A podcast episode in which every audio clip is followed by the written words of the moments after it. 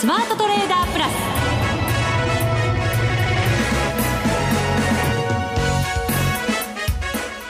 全国のリスナーの皆さんこんにちは。内田まさです。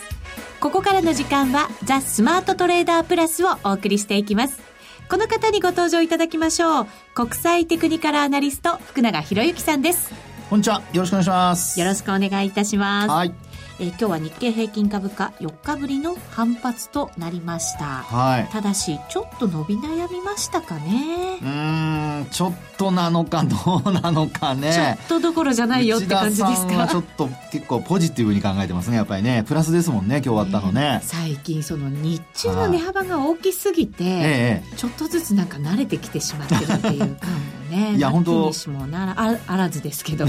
いやでも本当そうですよね。あのお医者さんのやっぱり感じてるところっていうのは多分リスナーのね皆さんも同じように感じてらっしゃる部分もあるかとは思うんですよね。でまああの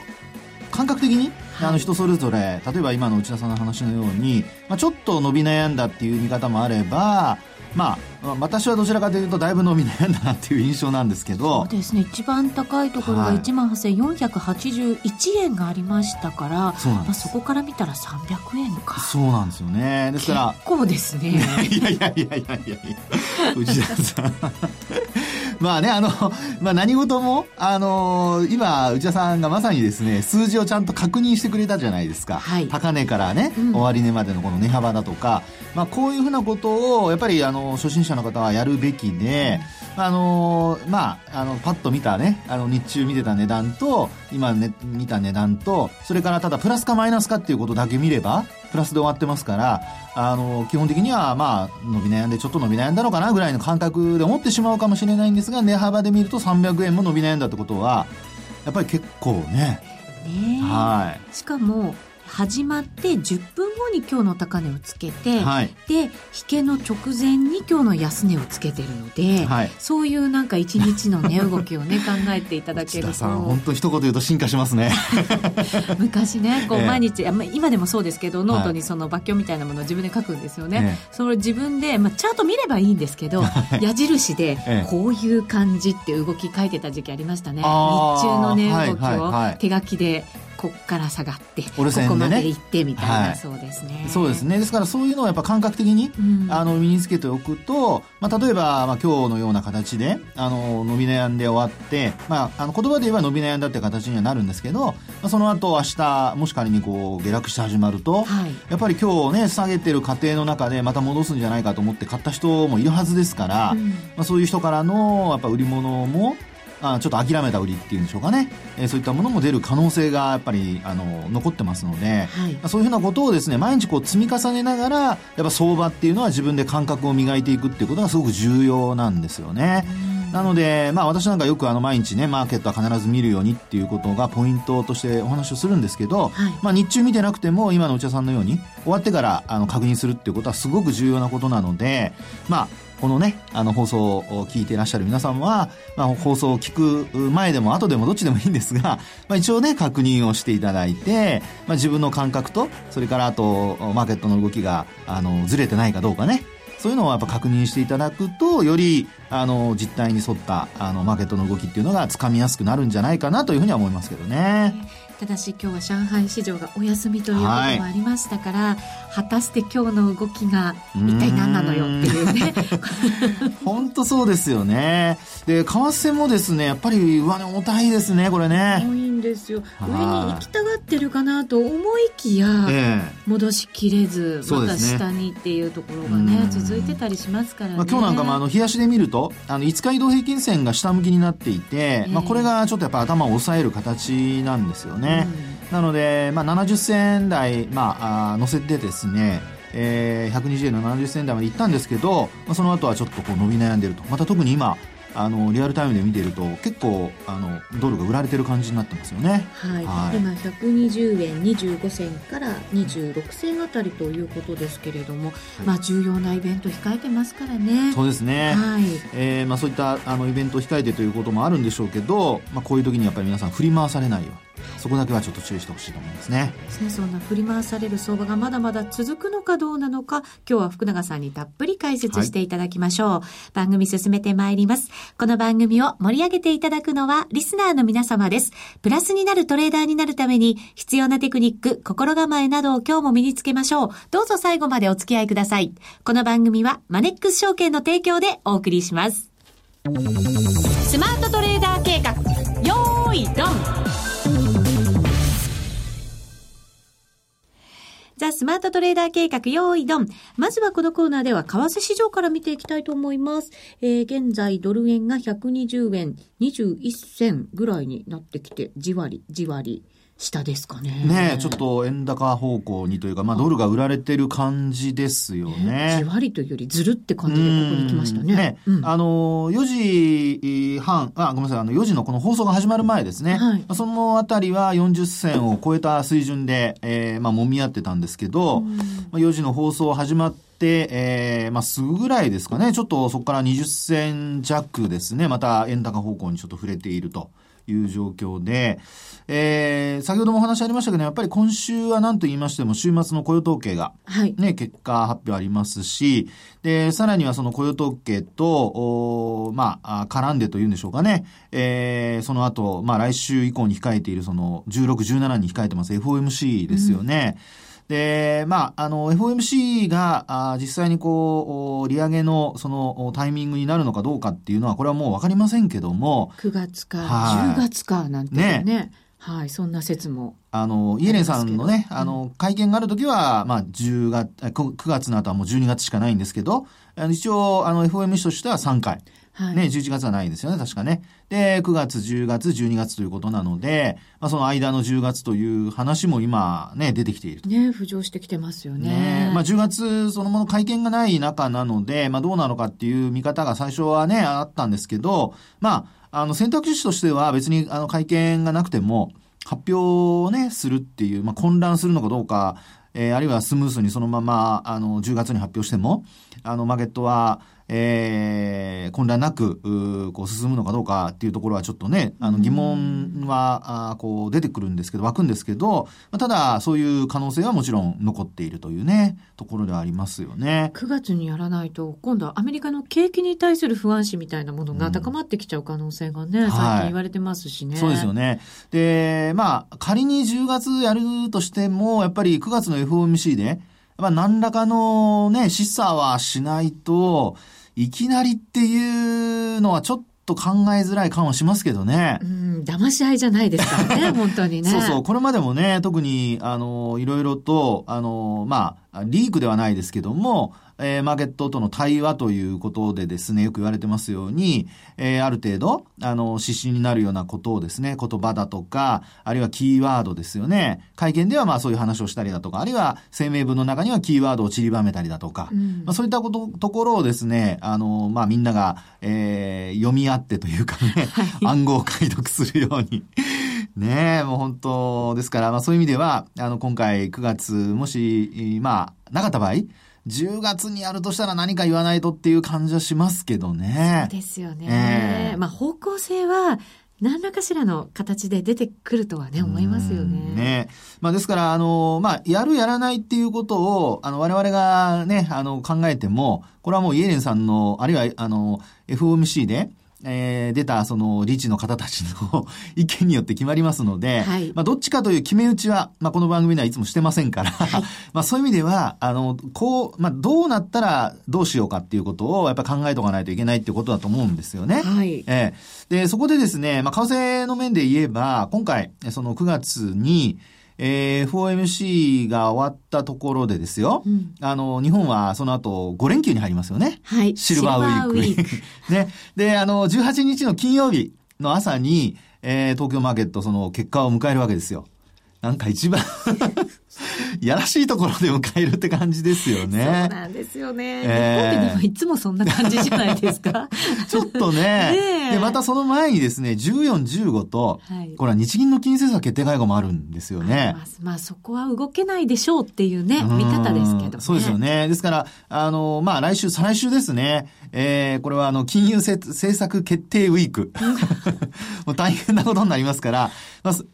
濃い。濃いですね。濃いですよ。いや、なのでですね、やっぱり、はい、あの、今週、まあ、あの、雇用統計の結果が出て、もうあの、来週ですよね。やっぱポジションはある程度、あの、軽くしておかないと、はい。積み上がったままでね、迎えて逆方向なんてことになったら本当に目も当てられませんので。本当ですね。でも、いざとなったら動ける体制取っておかなきゃいけないっていうのもありますしね。はい、そうですね。うん、なので、まあそういう意味ではですね、あの、まずはやっぱりポジションを、まあ今回のその F、あごめんなさい、あの、雇用統計の結果を受けて、えー、ある程度、まあ利益を確保するのか、はい、あるいはロスカットするのか、はい、そのあたりをやっぱきちっと、あの、対応しておくっていうことがまず重要だとは思いますよね。雇用統計の発表を受けて、はい。はい、で、もう一つはですね、今度はあの、まあ、えー、FOMC のその発表を受けて、うん、えー、利上げするにしろ、あるいはあないにしろですね、今度はやっぱ株式市場、ニューヨークダウの反応ですよね。はい、で、まあ、雇用統計の結果とも絡んでくるとは思うんですが、あのー、もし、その FOMC でですね、利上げがない場合、先ほども内田さんの話にもちらっとありましたけど、アメリカの景況感に対するね、あの、見方っていうのが、あの、利上げそのものが、まあ、アメリカの景気がいいから利上げするんだっていう強気のね、えー、見方が、まあ、あの、これまで体制を占めてるわけなんですけど、これが逆にね、上げられないんだっていうぐらいになってしまうと、はい、もう本当にあの、利上げのタイミングを失ったっていうことになりかねないということですよね。はい、そうなると、まあ結果的にそのニューヨークダウなんかがですね、あの、利上げがないということを交換するのではなく、逆に景況感がっていう先行き悪化するんじゃないかという見方に変わった場合にちょっと注意が必要ですよね。うん、で、あの、ちょっと実は昨日もですね、あるところでちょっとセミナーをやってまして、はい、それでいろいろあのニューヨークダウの EPS、人株当たり利益なんかも調べてみたんですよ。はい、そうするとですね、あの、今年の7月末が EPS、これあの、えウォールストリートジャーナルが出してるもんなんですけど、うん、ピークだったんですね。うんえー、っと、1100ドルちょっとっていうところですかね。うん、で、昨日、あ、ごめんなさい、9月1日現在かな？のやつを見てみると、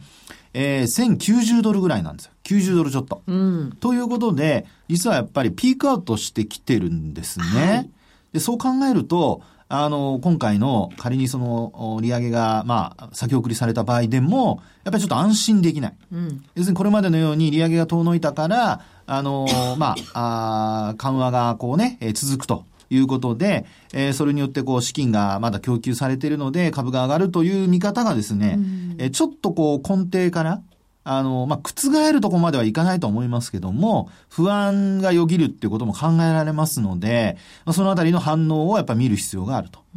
で、もし利上げできないとなると、この為替でも、はい、これ本当に10月やるのかって話になりますから、うんそうなるとやっぱりドル円ってどちらかというとドルが売られる方向にね。そうですよね。えー、ドル全面安なんていうことがあるかもしれないですよね。ですよね。ですから、そう考えると、あの、これまでのようにですね、えー、価格、まあ、ドルがこう上昇する、あるいはこうニューヨークダウがですね、強気のあの見方に変わる。で、それから今ニューヨークダウなんか下がってますから、うん、そういう意味ではもう調整十分というふうに思うところもあるかとは思うんですけど、先ほども話したように、あの、まあ、ニューヨークダウの EPS が少しピークアウトしてるってことと、PR がまだニューヨークダウって15倍台なんですよね。はい。で、まあ、あの、割安って言われた時はやっぱ13倍前後で、で、平均的にはやっぱ13から15の間を行ったり来たりっていうところだったんですよね。うん、で、今、金融緩和で15倍超えるところまでこう買われてはいましたけども、えー、先行き不安が出てくると、やっぱり、あの、ニューヨークダウはなかなか上がりづらくなるってくるっていうことは考えられますから、まあそういうふうに考えるとですね、えー、要は、あの、利上げをするしないに関わらず、えー、先行きの見通しをどんなふうにやっぱり見ているのか、はい、まあそれによってですね、えー、反応がこう変わってくるっていうことになると思いますので、先行きね、まあ今回、あの、利上げしなくても、仮にその、先ほどの内田さんの話のように10月とかっていうね、あの、見方を、あの、まあ、継続できるような、イレンさんの会見であったり、えー、ということになれば、まあ、経業界については何も問題ないっていう見方になればですね、あの、その分交換されるとは思うんですけど、まあそういったところで考えると、結果だけ見るのではなく、先行きに対してどういう見方をしているのか、で、実際にですね、えー、そういったことがちゃんとついてくるのかどうかね、あの、経済指標で。今回、あの、ISM が今週1日ね、出ましたけども、やっぱり予想にちょっと届かない。ほんのちょっとなんですけどね。ねえ。ですので、まあ、あの、あの、ISM の非製造業の結果も出ますけども。今晩出ますね。えー、今晩出ますよね、はい。ですからそういったところも、やはりちょっと注目っていうことになってくるかと思いますね。一個一個確認なんですけどね。はい。気になるのが、FOMC のメンバーのこうコメントの中とかに、はい、中国を不安視するっていうコメントが結構増えてきて、えー、はい、で、そこのせいにして、上げられなかった。うんっていうことになるんじゃないかなと こうアメリカ大丈夫なんだけどみたいな でももしそうだとすると、えー、アメリカは自分からコントロールできないっていうことを晒したってことになるじゃないですか。そうか弱いアメリカをなんかこうアピールしちゃったみたいな感じのイメージになるのか。うんね、そうするとまああのまあ売りたいヘッジファンドなんかからするともうあの、だって中国の中なんてね、まだ今でも GDP がどうだこうだとか、信用できないとか、経済指標信用できないとかっていうね、あの意見が出てきてる中ですから、そうなるともう格好の、あの、相場を崩す材料になっちゃいますよね。上げた方が一番いいんですね。はいきっと。私はそう思います。そう考えるとね。ええ、上げた方が、まあ、はい、あの、上げない方が結果的には、あの、いいとは思うんですけど、うん、ここまで引っ張ってきてしまって、はい、さらに、あの、伸びてしまうっていうことは、やっぱり、あの、今の現状からすると、あの、悪い方に解釈される可能性の方が高いっていうふうには思いますけどね。株がこれだけね、ちょっと上値重くなってきて、嫌な下落を繰り返しているとなると、ね、そういうことってあるかもしれないですね。そうですね。で、もし上げとけばですよ、あの、結果的に今経済指標悪いわけではないので、あの、また、まあ変な話下げるっていうこともできますしね。はい。ですからそういう意味では選択肢として、あの、利上げをしておくっていうことを、あの、まあ、下げるという選択肢をまた手に入れるっていうことにもなるので、うん、まあ、そういう意味では少し、あの、利上げしても、えー、まあ、仮に反応が悪くてもですよ、あの、景況感が崩れるところまでいかないんだと判断するのであれば、まあ、あの、今上げておくっていうのがですね、やっぱり、あの、手としてはあるのかなっていうふうには思いますよね。これ、利上げしても、こうドル円がぐんと上がるかどうかまたわからないってところがまたね、はい、相場の難しさですよね。本当そうなんですよね。ねで、先週ちょうどあのお話ししてたじゃないですか。冷やしでどこまで戻るのかっていうね。はい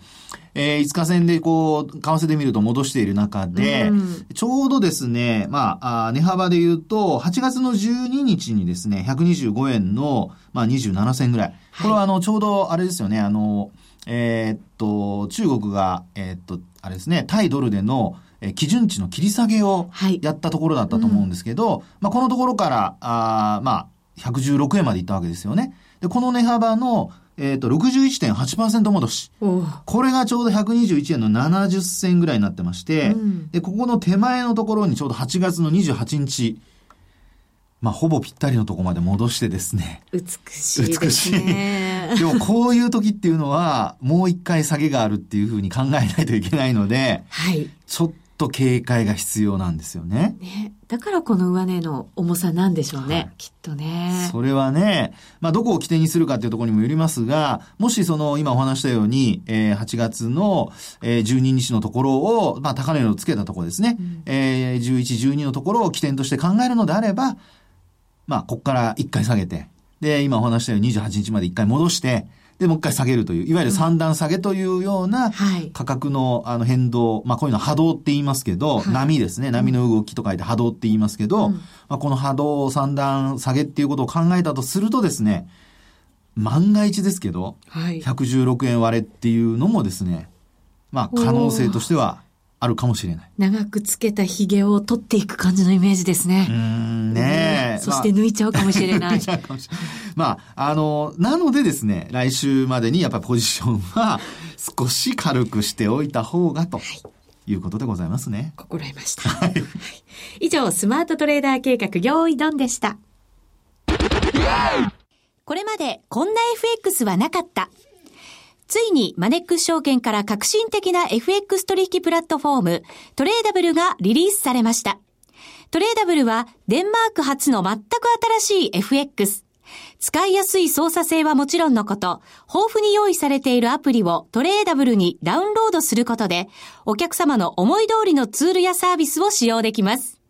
世界中の開発者が提供するアプリを使って自由自在にお客様の取引スタイルを実現。最低取引単位は1000通貨単位だから少額でもお取引が可能です。リスクが心配な初心者の方でも始めやすい。また、米ドル円やユーロ円などの主要通貨から高金利通貨の5ドル円や南アフリカランドまで豊富な13種類の通貨ペアを取り扱っています。講座解説のお申し込みはパソコンやスマートフォンからマネックス証券で検索。まずはトレーダブルの使い勝手を堪能してみてください。今すぐお申し込みを。トレーダブルのお取引に際しては、証券総合取引口座とトレーダブル口座の開設が必要です。FX 取引では元本損失、元本超過損が生じる恐れがあります。お取引の前には、当社ウェブサイトに記載の契約締結前交付書面などを必ずお読みください。マネックス証券株式会社金融商品取引業者関東財務局長金賞第165号。ザ・スマートトレーダープラス。今週のハイライト。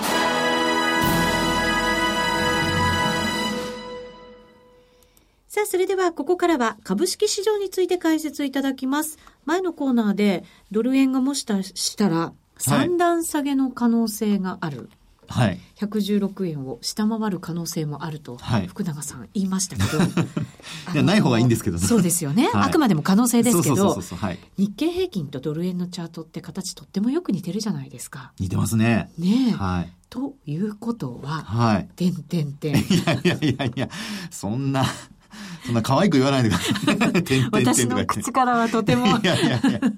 言いたくないんですけど、ね、いやいや、本当そうですよね。ねうん、まあ、あのー、今、内田さんの話にありましたように、本当に、あの、ドル円と、あの、ニューヨークだ、あ、失礼、あの、日経平均株価ですね。はい、こう似てますし、まあ、夜間取引なんかの動きで、先物のね、動きなんかも見てますと、うん、まあ、やっぱり、あの、連動して動いているケースっていうのが見られますよね。うん、で、これあの、どっちが先かっていうのは、まあ、それぞれ、あの、どっちが先だって言ってるので、それはまあちょっと、ね、そうそう、置いときますけど、はい、置いときますけどね。で、まあ、連動しているとすれば、特にあの、為替は24時間じゃないですか。はい、でも、日経平均株価っていうのは、あの、まあ、朝9時から夕方3時までなので、うん、で、お昼休みありますしね。そう考えますとですね、あの、先物はちょっと別として、225の先物は別として、えー、現物市場で考えれば、まあ、夜のうちに仮に115円つけたとしてもですよ。その後一気に戻してくれれば、まあ、あの、日経平均株価に関しては、それほど突っ込むっていうことはないかもしれない。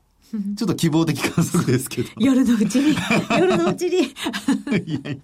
まあ、それでですね、もし、あの、はい、まあ、日中、そういう状況が、まあ、仮に夜の間下がったものがですよ、うん、そのまま日中も引き継いでしまったっていうね、朝の取引の時間に引き継いでしまったということになると、まあ、あの、やはり、日経平均株が1万7000円の前半までこの間行きましたから、はい、これ1万7000円割れっていうのもですね、ちょっと視野に入れとかないといけないのかなというふうにはなりますよね。あのー、この1万7700円の前半ぐらいの傾向を下げたときに、はいええ、まあ、2番底はつけに行くんじゃないかって、みんなある程度の予想はしながらも、